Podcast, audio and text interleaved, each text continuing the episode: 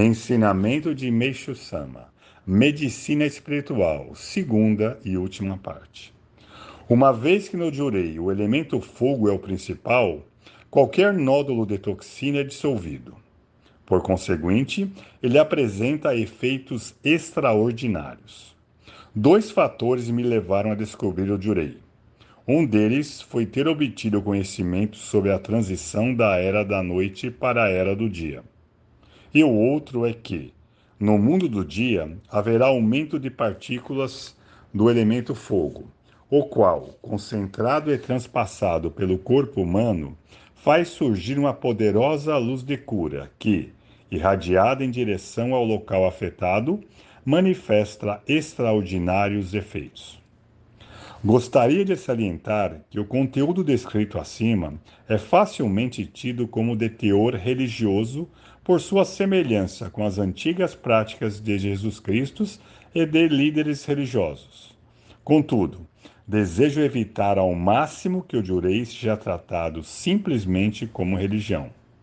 Isto porque, neste caso, infalivelmente seremos vistos como supersticiosos e, até hoje, religiões falsas e supersticiosas causaram infortúnios a muitas pessoas. E as autoridades vêm adotando medidas drásticas para evitar problemas dessa ordem.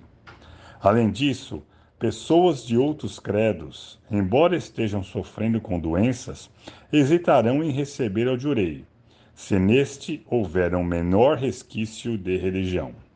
E ainda, se a nossa medicina espiritual, o jurei, for considerada apenas como religião, a cura obtida poderá ser vista como tendo ocorrido devido ao auxílio da fé, isto é, da força do pensamento da própria pessoa. Na verdade, isto seria o mesmo que admitir a ineficácia de seu poder de cura.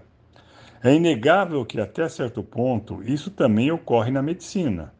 Por exemplo, um paciente em vias de receber um tratamento, quando está diante de um médico renomado, de um grande especialista, de um professor universitário, de um diretor de hospital, ou ainda de um médico que cuide de pessoas da alta sociedade, naturalmente sente admiração por este profissional e confia nele.